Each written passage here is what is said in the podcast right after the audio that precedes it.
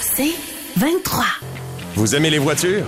Vous êtes intéressé par l'industrie automobile, la transition électrique? Vous voulez être au courant des nouvelles tendances sur le marché? Voici Ça tient la route avec Benoît Charrette et Alain McKenna. Salut à tous. Euh, autre semaine, autre émission de Ça tient la route. Monsieur McKenna, bonjour. Bonjour Benoît. Alors, on va parler de quoi cette semaine derrière le volant chez vous? Écoute, j'ai euh, joué à des chiffres et des lettres euh, cette semaine. Ah oui, est-ce que tu as gagné? Ben, je, vais vous le dire plus tard, mais j'ai essayé le Lexus RZ 450e. Ah oui, oui, oui. on- en fait, je l'ai revisité parce qu'on en a déjà parlé. mais On en a de, ben, moi, je l'avais parlé, je l'ai eu au lancement, je l'ai eu euh, effectivement en essai. Euh, moi, de mon côté, je suis dans le nouveau euh, Kia Seltos.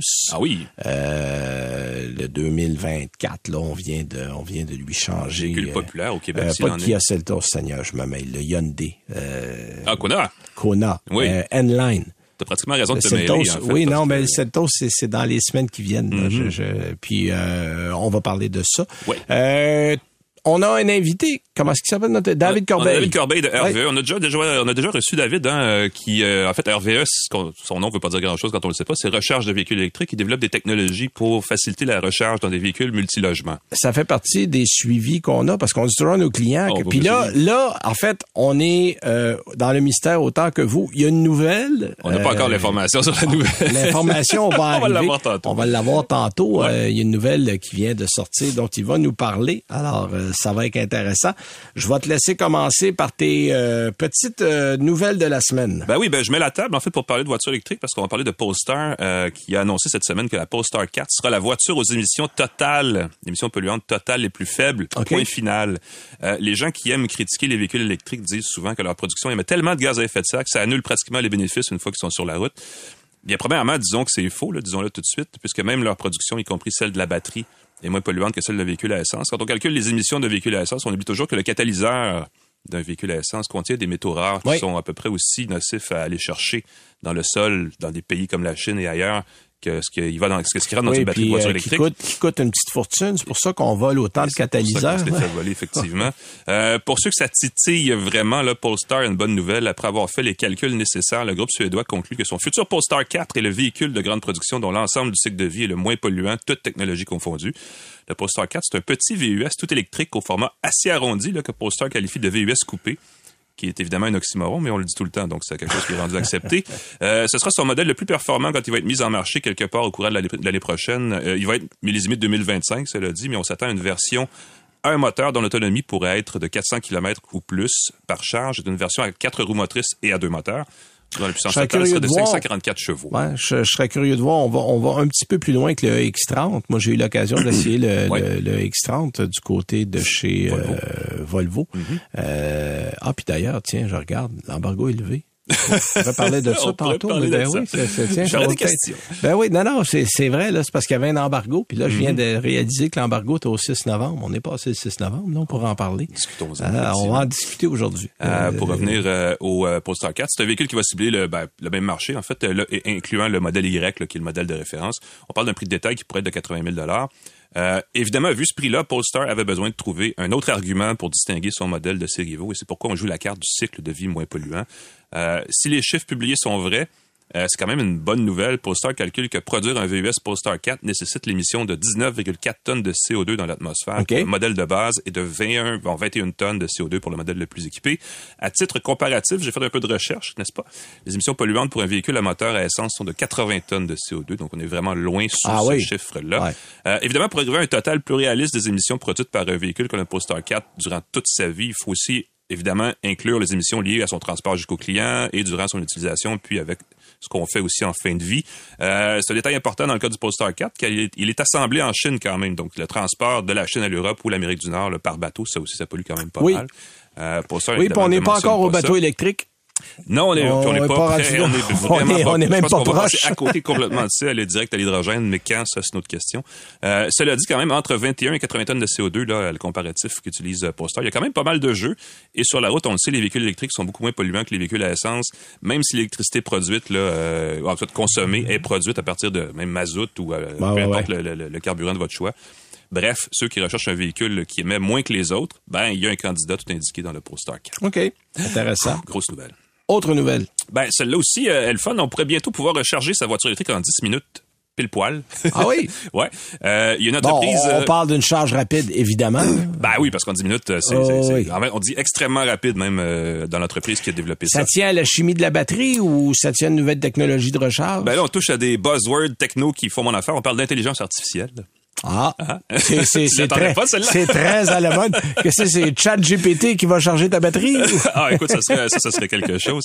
Euh, c'est entreprise... y a rien que ça fait pas, ça. C'est une start-up d'Israël euh, euh, qui, qui s'appelle Stardot ou Stardot comme on dit en France. OK. Euh, et, et je dis en passant, en Israël, il y a quand même d'excellentes start-up. Le secteur technologique là-bas est assez avancé. Bref, Star, Star S-T-O-R-E, Stardot, comme on dit, dit avoir effectué une percée majeure dans une application d'intelligence artificielle qui lui permettrait de charger pleinement en 10 minutes seulement la batterie d'un véhicule électrique.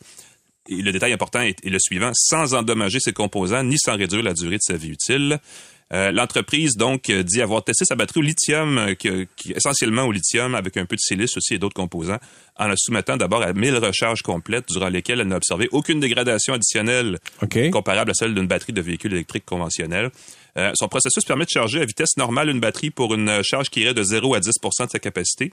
Ensuite, elle applique une recharge extrêmement rapide, là je mets des guillemets parce que c'est l'expression de la compagnie, pour passer de 10 à 80% de sa capacité et de compléter la recharge à une vitesse moindre entre 80 et 100% de sa capacité. Et c'est la recharge rapide de 10 à 80% qui se fait en 10 minutes ou moins. Ah oui, c'est la portion 10-80, là. OK. et c'est là où Stardot joue un peu sur les mots. Euh, ça permet euh, aussi de bien comprendre en fait comment fonctionnent les véhicules électriques déjà en marché, car pour fonctionner adéquatement, les véhicules électriques n'utilisent jamais la totalité de la capacité de leur batterie. Non, On le demande de plus en plus. Hein, la partie fonctionnelle de la batterie, c'est pas le 100% de Non. la batterie. Puis on le dit souvent, là, tu as une partie utilisable de la batterie parce qu'il y a souvent plus de kilowattheures que ce qu'on indique.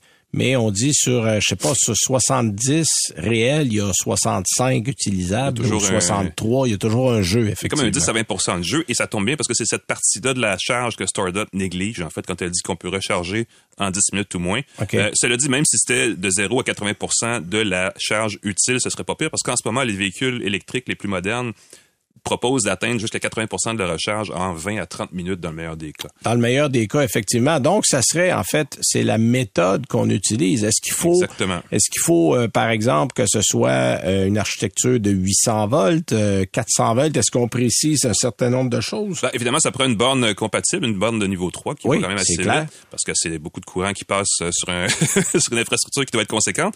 Mais quand même, ce qu'on calcule, c'est qu'on pourrait facilement transformer, euh, ou en tout cas, ériger une, une infrastructure conséquente justement rapidement. Euh, et on, estime que le 10 minutes, c'est le mot-clé, c'est la, durée clé parce que ça se compare à peu près à ce que ça prend comme temps pour faire le plein d'essence quand on arrête une station-service. Évidemment, quand on a une voiture électrique, on se rend compte qu'on va pas mal moins souvent dans un endroit public pour faire la recherche, qu'on la fait à la maison.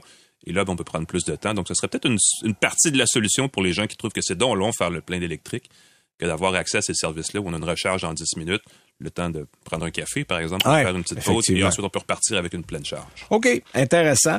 Euh, moi, je vais revenir deux secondes parce que là, la, la, la poussière commence à retomber. Là. La, la grève s'est terminée au niveau des constructeurs aux États-Unis, en fait, au niveau des, euh, des de United Auto Workers. Oui, ça a pas été si long ça été- ça- ben, cette semaine, cette semaine là, euh, les gens commencent à faire leur compte. Euh, du côté de Stellantis, on dit que tout ça aura coûté finalement 795 millions de dollars euh, américains, évidemment. Euh, pendant la grève, la grève a réduit le chiffre d'affaires d'environ 3,2 milliards de dollars. Bon, euh, sachez que le chiffre d'affaires de Stellantis a atteint 47,8 milliards de dollars l'an dernier. Fait que vous allez me dire, bon, 3,2, je pense qu'ils sont capables de vivre avec. Effectivement. Par contre, il y a Ford qui a dit que la grève est, non pas la grève, mais les ententes qu'on a signées avec les travailleurs euh, parce que là, on parle d'une augmentation moyenne qui valse autour de 23 à 25% selon les postes. On a amélioré les standards au niveau de la retraite, au niveau des soins de santé, parce qu'évidemment, aux États-Unis, ils n'ont pas de soins de santé. C'est la compagnie qui s'en occupe. ben oui. Et Ford a dit, on a fait des calculs et ça devrait coûter à Ford en moyenne entre 850 et 900 dollars du véhicule de plus à la fabrication. Euh, bon, est-ce qu'on va appliquer ce montant-là? Euh, personne n'a dit qu'on allait le faire, mais eux autres ont fait le calcul de voir ce que ça a coûté euh, en avantage, en salaire et tout ça. Donc, il est assez clair qu'il y a probablement une partie de la facture qui va être refilée. Euh, la bonne nouvelle là-dedans, mm-hmm. c'est que il y a de la compétition, il y a de la concurrence, il y a d'autres modèles sur le marché et ça, ça va peut-être empêcher les compagnies de peser un peu plus fort sur le crayon. On va regarder en se disant, bon, OK, oui, mais bon, lui est à tel prix, il faudra pas être plus cher que ça. Tout ça va être pris en cause. Mais finalement, euh, d'abord, les travailleurs ont signé, euh, je pense, avec un sourire parce que c'est les plus grands gains qu'on a fait de l'histoire des négociations du United Auto Workers aux États-Unis d'une part. Mhm. euh, on a eu également euh, au Canada, ça s'est beaucoup mieux déroulé parce que ça, on le soupçonnait déjà à l'avance que ça allait ben, aller. Euh, il y a pas, il y a eu des grèves, il y a eu des grèves d'une coupe d'heures. Ben ben on a fermé puis on est réouvert là, donc ça s'est beaucoup mieux déroulé chez nous. Puis on a, euh, somme toute, obtenu des conditions euh, qui sont excellentes aussi pour les travailleurs. Je pense qu'on lève une barrière aussi pour le virage électrique euh, au niveau de ben, l'industrie. On lève une barrière. On a donné des assurances aux travailleurs parce qu'il y avait beaucoup de, il y avait beaucoup de de de, de grogne mm-hmm. contre, par exemple, des employés temporaires qui étaient engagés à moindre salaire, qui prenaient la place de permanent, qui auraient dû être mieux payés. on a repris des acquis qu'on avait perdus pendant la faillite de GM et de, de Chrysler ou de, de, ben de, à l'époque, en 2009. Donc, je pense que les travailleurs ont retrouvé euh, à peu près tous les acquis qu'ils avaient, plus une bonification au niveau du salaire. Donc, euh, on parle quand même de 146 700 travailleurs, puis pas loin de 17-18 000 au Canada. Donc, c'est, euh, je pense que en bout de piste, c'est des bonnes nouvelles. Euh, oui. il y a encore beaucoup d'argent à mettre du côté des constructeurs, mais il faut voir l'électrique à long terme. Euh, il faut pas voir ça comme demain matin, ça va être réglé, puis demain matin, on va tout vendre. Non, non, c'est un projet sur, moi, je mets ça au moins encore une bonne décennie avant qu'on parte avec un air d'aller qui va être irréversible. Mhm. euh, on est déjà à investir pour ce moment-là, puis là, on voulait préparer les travailleurs justement à cette nouvelle réalité. Fait qu'en fin de compte, je pense que finalement, ça s'est pas trop mal déroulé. Euh, tant mieux, parce que bon, les gens qui sont là, eux, auront des emplois qui sont bien payés. Euh, donc, euh, c'est un avantage pour tout le monde. Ben, au niveau social, l'industrie automobile, c'est moins apparent au Québec, mais ça l'est un peu plus en Ontario. Mais aux États-Unis, c'est le, le, le, cœur de la classe moyenne. oh oui, l'importance de la classe moyenne. La classe moyenne aux États-Unis, c'est eux qui consomment le plus, c'est eux qui font essentiellement vivre l'économie américaine à la base. Donc, c'est important qu'ils soient bien, soient bien. Non, non, je pense que c'est c'est une c'est une bonne nouvelle dans mm-hmm. l'ensemble. Donc, c'est derrière nous. On verra maintenant. On regarde en avant. On va voir où ça va aller. Euh, nous, on va à la pause et on va revenir avec euh, David Corbeil de chez RVA. Vous écoutez Ça tient la route avec Benoît Charrette et Alain McKenna. Notre prochain invité, vous le savez, on dit souvent à l'émission qu'on fait des suivis sur nos dossiers. Ben voilà un bel exemple. Mhm. euh, David Corbeil, qui est président et fondateur de RVE, Recharge Véhicules euh, électriques était, à l'émission justement pour parler de la compagnie. Rappelez-vous, on parlait des appartements, des endroits plus difficiles d'atteindre pour ramener des gens à l'électrique. Ben, il est avec nous à nouveau aujourd'hui, mais pour nous faire en fait une belle annonce, euh, une belle annonce parce que là, vos projets prennent de l'ampleur. D'abord, bonjour David Corbeil. Bonjour Benoît, j'espère que ça va bien. Merci de me recevoir. Ben, ça nous fait plaisir, surtout quand il y a des bonnes nouvelles. Euh, parlez-nous un peu là, de, ce, de cette grande nouvelle. Je, je, je, je te laisse faire l'annonce officielle. Euh, je pense que c'est un projet qui va être intéressant pour l'expansion de la compagnie. Là.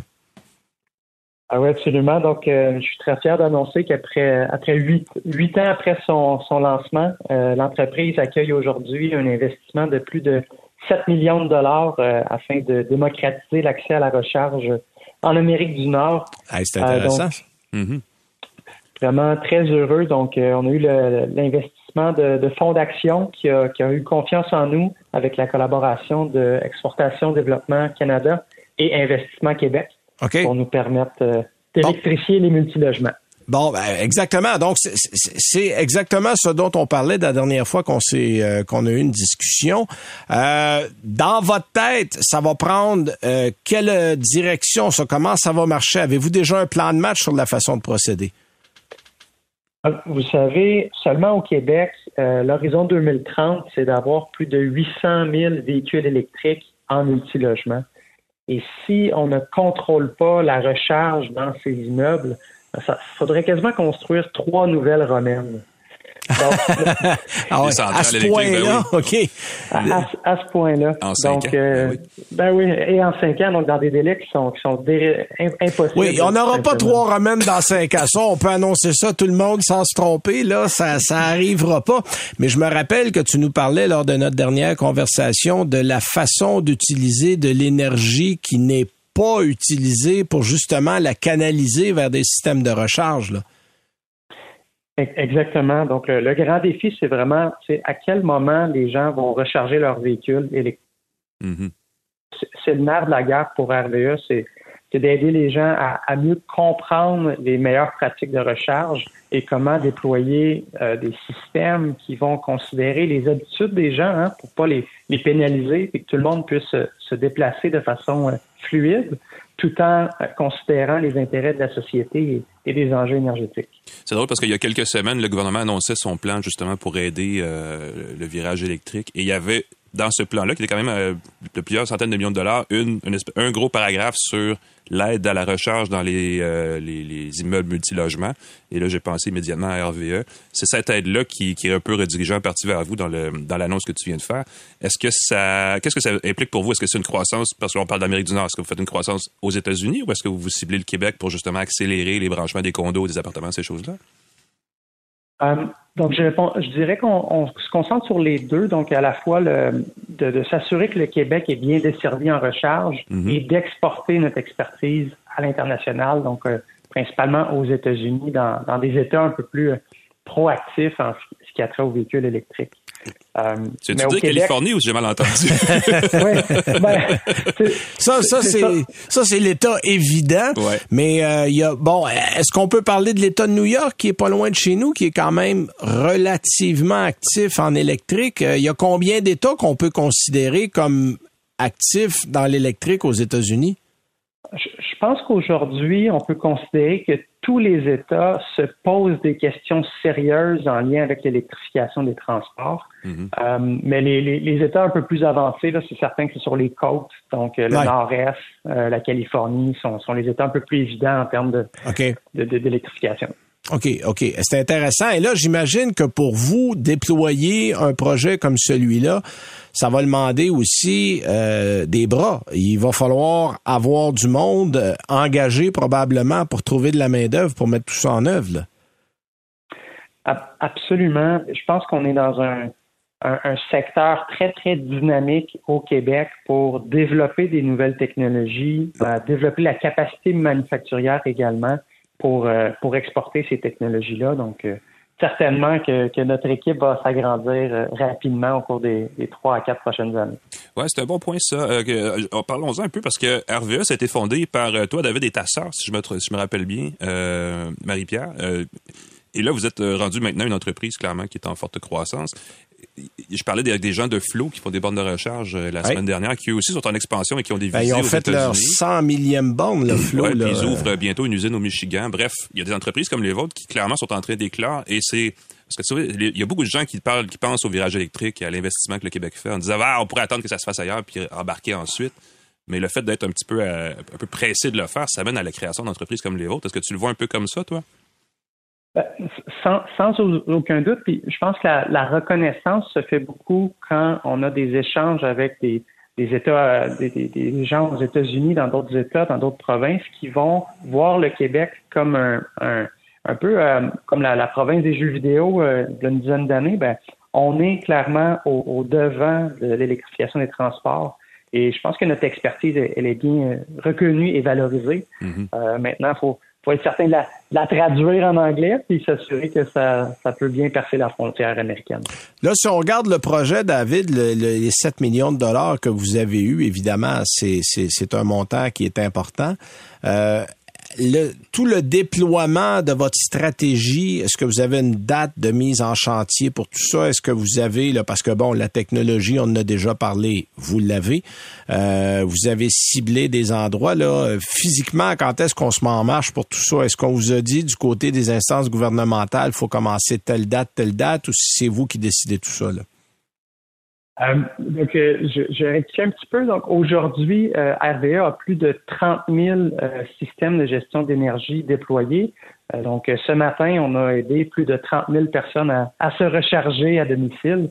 donc, l'investissement dans un premier temps, c'est pour développer la nouvelle génération de produits pour être capable de d'aider le réseau électrique à mieux mieux gérer la recharge mm-hmm. et ensuite de ça l'expansion aux États-Unis donc être capable de, de, de, de, multiplier les efforts aux États-Unis. je peux vous dire que le projet est déjà bien, bien entamé et qu'on est déjà euh, à pleine vitesse sur Donc, ce que, en fait, ce que ça vous donne, c'est des fonds supplémentaires pour accélérer la mise en œuvre d'un projet qui est déjà parti. Oui, absolument. On, on, est on est déjà en exécution, donc euh, ça nous donne les, les, moyens de nos, nos ambitions aujourd'hui. Euh, je sais que vous avez raffiné votre technologie, mais je me rappelle surtout ce contrôleur qui permet de premièrement d'identifier la, borne de recharge dans un, dans un multilogement au bon logement pour que la facture d'électricité aille à la bonne place. C'est déjà un bon point de départ. Il y a aussi, je pense que vous faites aussi de l'optimisation pour utiliser un panneau qui n'aurait pas nécessairement un panneau électrique qui n'aurait pas toutes les, euh, toute la disponibilité pour ajouter une borne euh, résidentielle. Est-ce que vous adressez dans ce que vous vendez, aux, aux, par exemple, aux constructeurs, aux gens qui font des, des bâtiments, ou est-ce que vous adressez aux consommateurs? Euh, principalement aux, constructeurs, euh, donc soit pour les immeubles existants ou, nouveaux. Euh, vous savez que le, Québec, avec le prochain code du bâtiment, il y a vraiment un, intérêt qui a déjà été communiqué à, renforcer l'importance de prévoir les, nouveaux immeubles. Hein. Mm-hmm. un, peu comme il, est obligatoire de prévoir une prise de sécheuse, ben, de prévoir déjà l'infrastructure pour la recharge.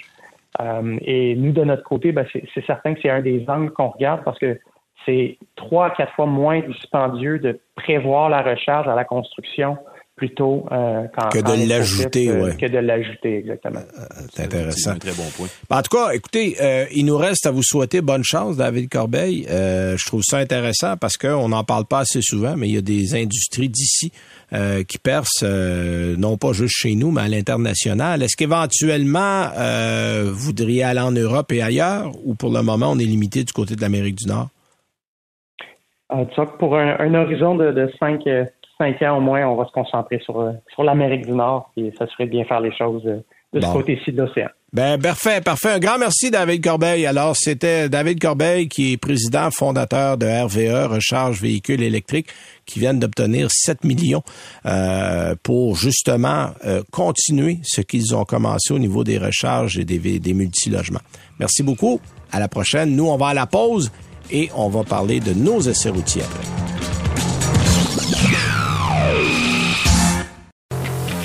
Vous écoutez Ça tient la route avec Benoît Charrette et Alain McKenna. Bon, je veux me reprendre du début de l'émission. Benoît. Je me suis trompé de modèle que j'essayais, mais là j'ai oublié que l'embargo est levé pour le Volvo EX30 mhm. euh, que je suis allé essayer à Barcelone il y a quelques semaines, mais on était la première vague il y en avait sept ou huit. Donc, par le temps que tout le monde est passé, l'embargo est au 6 novembre. Et là, ben, on est dépassé. C'est là, j'ai comme allumé. Je dis, hey, je peux en parler. Fait que, mm-hmm. je vais en parler. Là, ça, ça va finalement. J'ai vu photo de Barcelone sur mon fil Facebook. Depuis. Oui.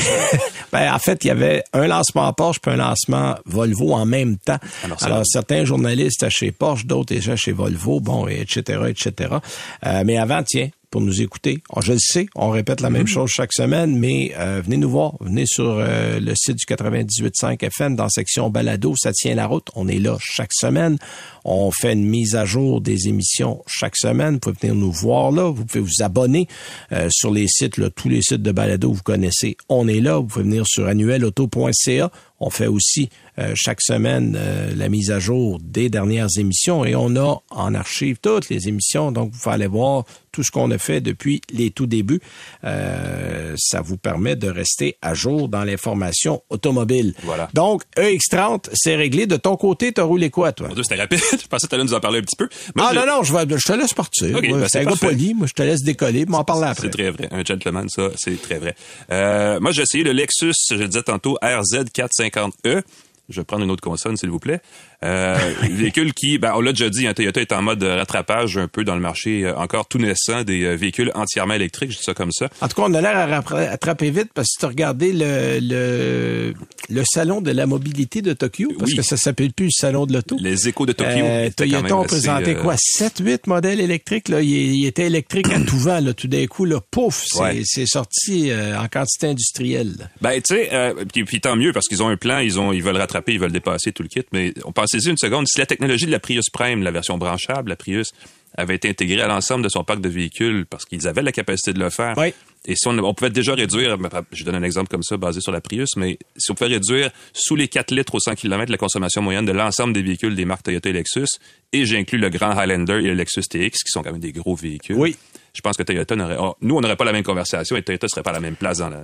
et Toyota a toujours cru à ça dur comme fer. Euh, j'ai fait combien de lancements Toyota où on était extrêmement sceptique vis-à-vis l'arrivée massive des véhicules électriques? Parce que oui, ça va se faire, mais selon eux, euh, puis moi, il y a des dirigeants de Toyota qui me disaient là, c'est 2050 qu'on visait, pas 2035, pas 2030. Mhm. Et à voir le ralentissement qu'on a, la montée des prix, on est quasiment en train de donner raison à Toyota. Là. On va peut-être un petit peu vite pour la capacité de payer des gens. Parce que là, évidemment, on est à la presse, on doit sortir ces modèles-là rapidement, donc on investit des sommes d'argent colossales. Et il arrive quoi? Ben, le prix monte. Parce que là, euh, c'est toujours le consommateur en bout de ligne qui va payer. Exact. Euh, et là, on dit peut-être qu'on va un petit peu trop vite. Puis Toyota a toujours dit, nous, ce qu'on veut, c'est de réduire l'empreinte là. Pas dans 12 ans quand tu vas avoir un modèle électrique, pas dire un modèle électrique avec 14 modèles à essence puis on réduit de 1,2% Non, non. Il y a des hybrides dans tous les modèles, puis c'est vrai, Toyota, tous les modèles qui ont sur le marché ont un modèle, au moins un modèle hybride et hybride branchable dans bien des cas. Mm-hmm. Et c'est vrai qu'on réduit instantanément son empreinte environnementale avec ces modèles-là. Donc, on peut pas blâmer Toyota de ne pas être euh, intègre à ce qu'ils ont annoncé.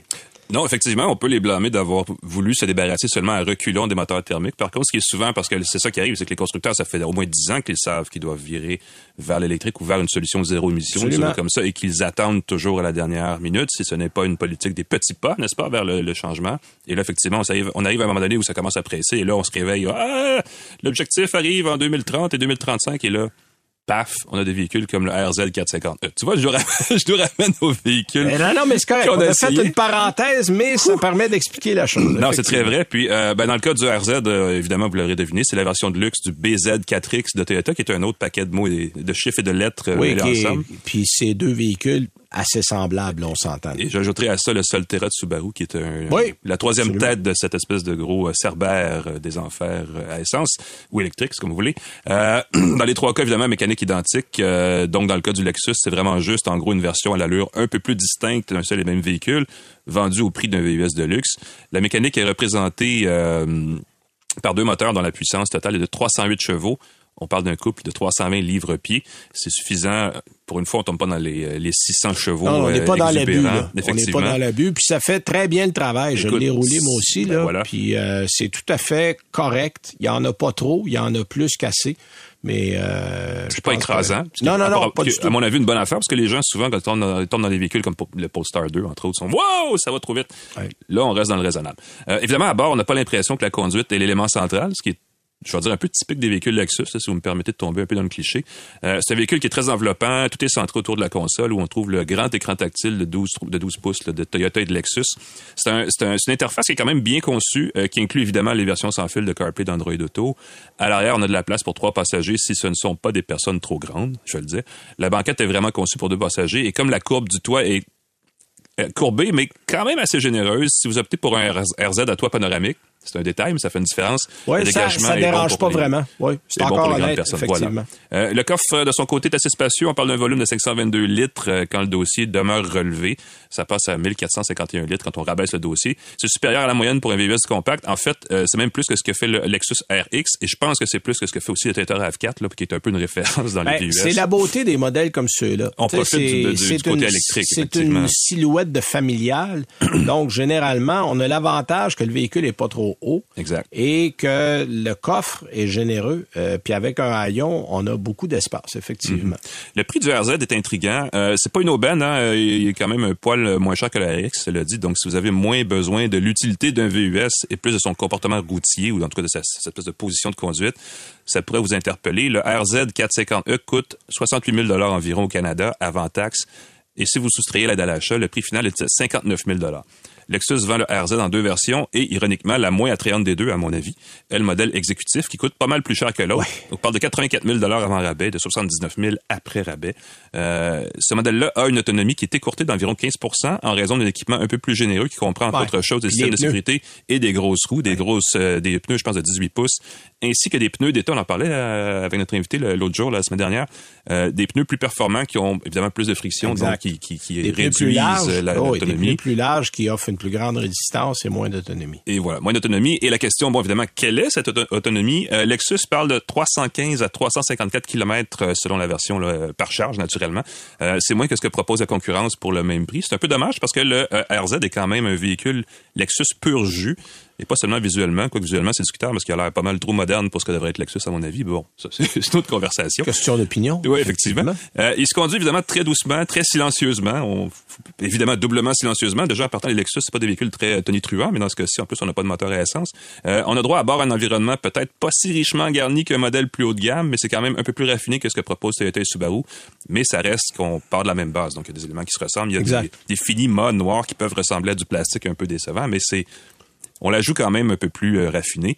Euh, malheureusement, 315 euh, km dans le cas du exécutif, c'est un peu bas comme comme C'est un peu serré. C'est un peu serré parce que tout le monde dans la compétition est dépassé 400. on est à 420, 430, 450. Là, t'es es 100 en bas. L'été quand il fait neige la semaine dernière, donc effectivement, c'était avant la saison froide qui va nécessairement réduire cette autonomie-là de 25 à 30% Pour un prix similaire, je regardais, on en a évidemment un peu plus pour son argent si on regarde du côté de BMW ou même Genesis avec le G70 Electrified.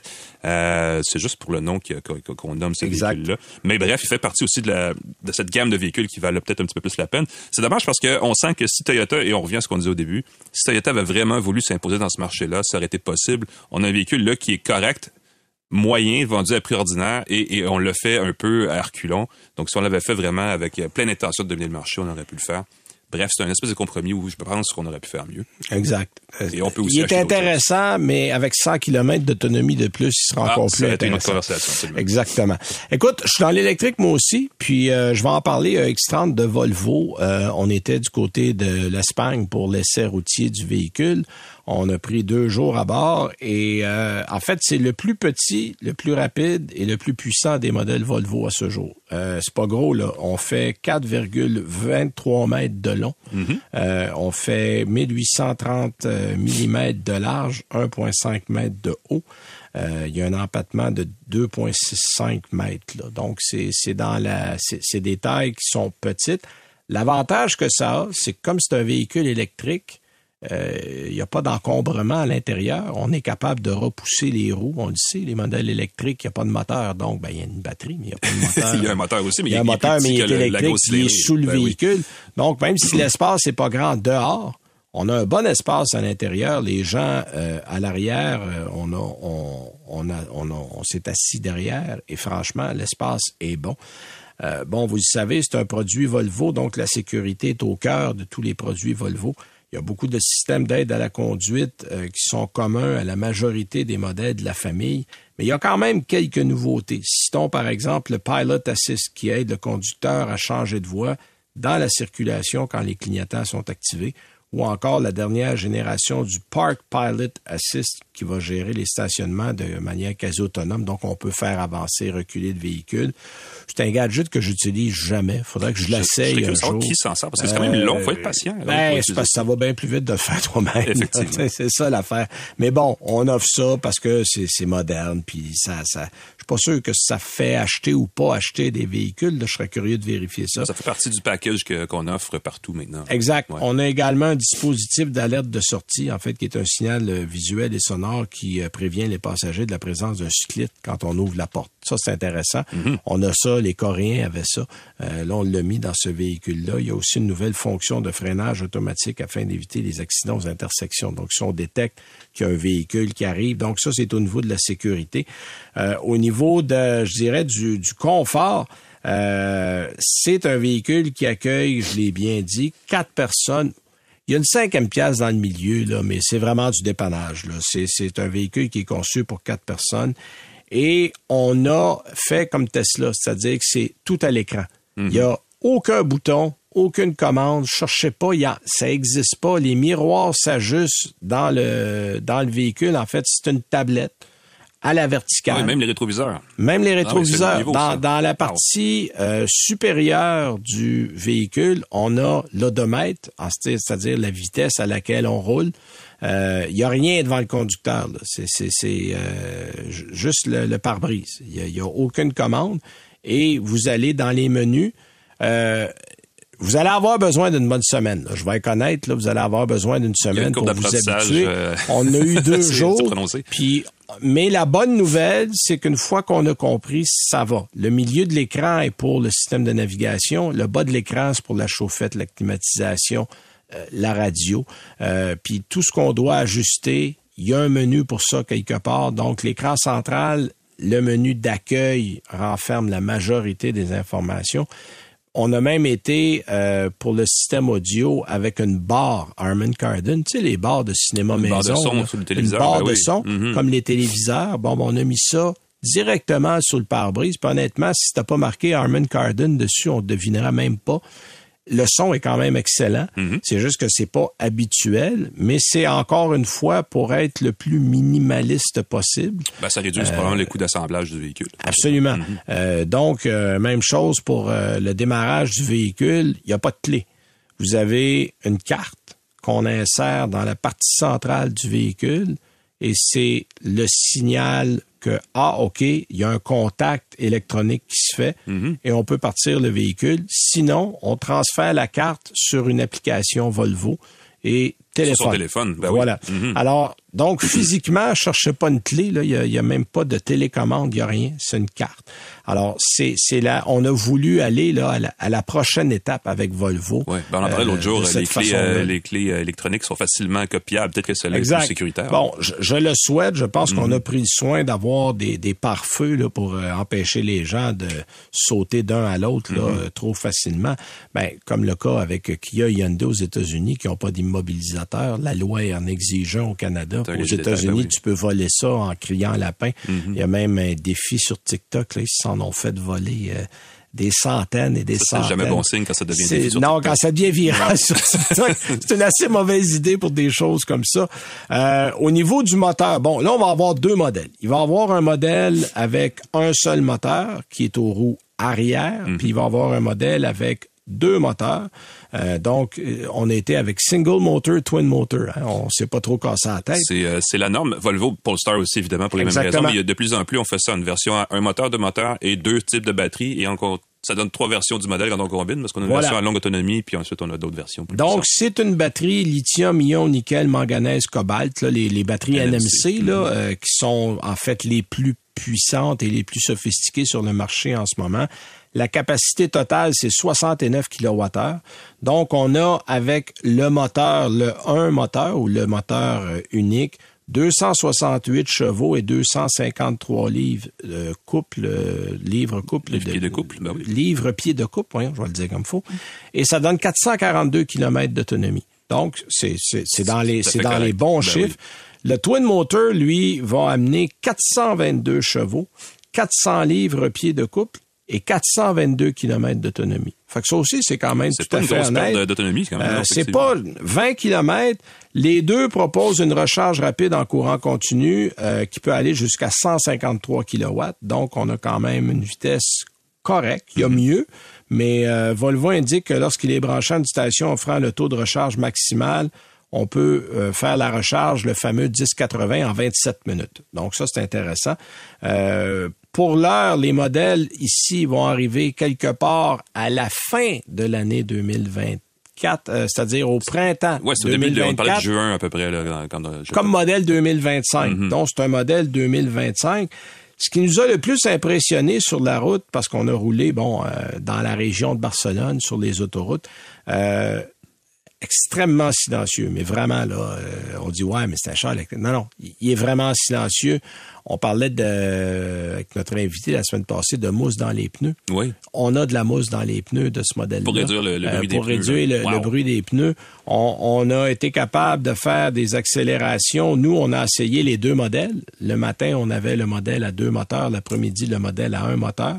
Il y a une version, quand tu mets ça en mode performance, tu fais le 0-100 à 3.6. Euh, ça pousse pour le vrai, là. C'est- oui, c'est là, même violent. là.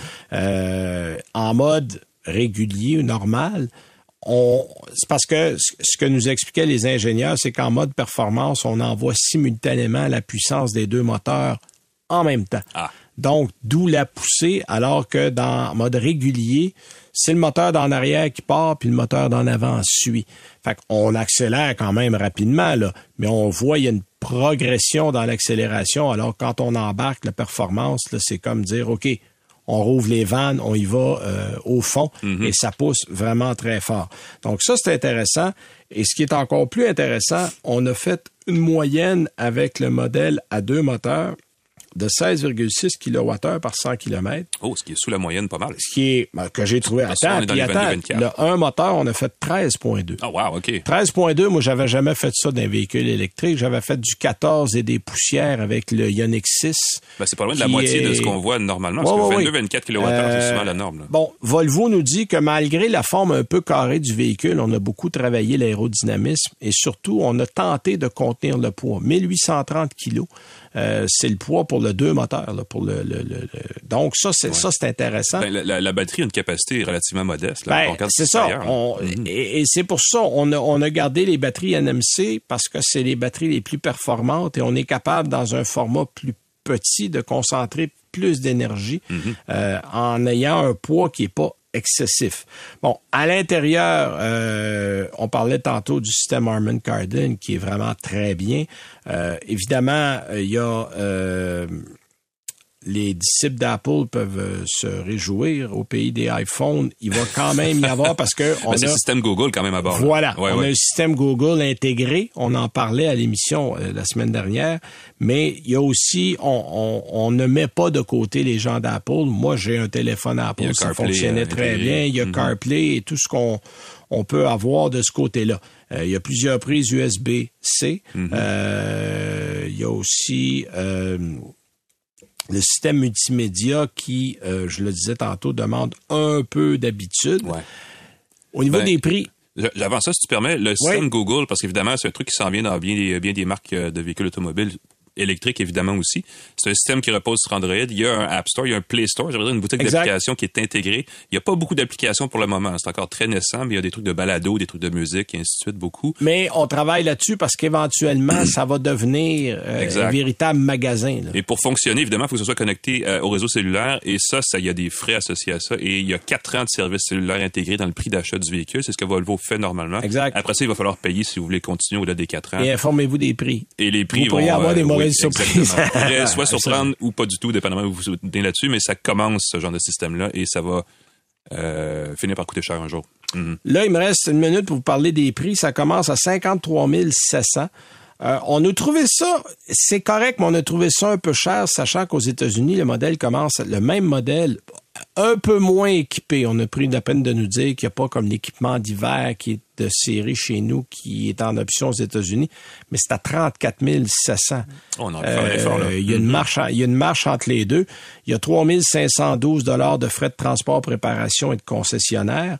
Ajoutez ça aux 50 000, 53 700. La seconde version, qui est le modèle Court, à 56 900 et le modèle Ultra à un moteur, 59 100. Le modèle à deux moteurs, lui, commence à 59 900 62 100, ça c'est le modèle Ultra. Il y a juste deux modèles avec euh, deux versions avec le modèle à deux moteurs. Bon, évidemment, vous avez droit au rabais, euh, aux subventions, donc euh, qui totalise 12 000 dollars. ça reste un bon prix pour un Volvo, mais j'aurais souhaité l'avoir à un petit peu meilleur prix que ça. Il aurait pu être un peu plus mhm. agressif que ça, parce que les autres disent ah mais Volvo c'est une marque de luxe. Les gens regardent pas ça d'un véhicule électrique. Non, mais ça a l'occasion de s'imposer comme un leader. Tu compares un Kia mhm. avec un Hyundai et un Volvo dans la même phrase sans problème. Donc, mais dans l'ensemble, un excellent véhicule. J'ai beaucoup aimé. Voilà, c'est tout pour cette semaine. Merci d'avoir été là, tout le monde. Merci, Alain. Merci à David Corbeil, notre invité, à Jean-Christophe derrière la console. On vous donne rendez-vous pour une autre émission la semaine prochaine. Salut. C'est 23.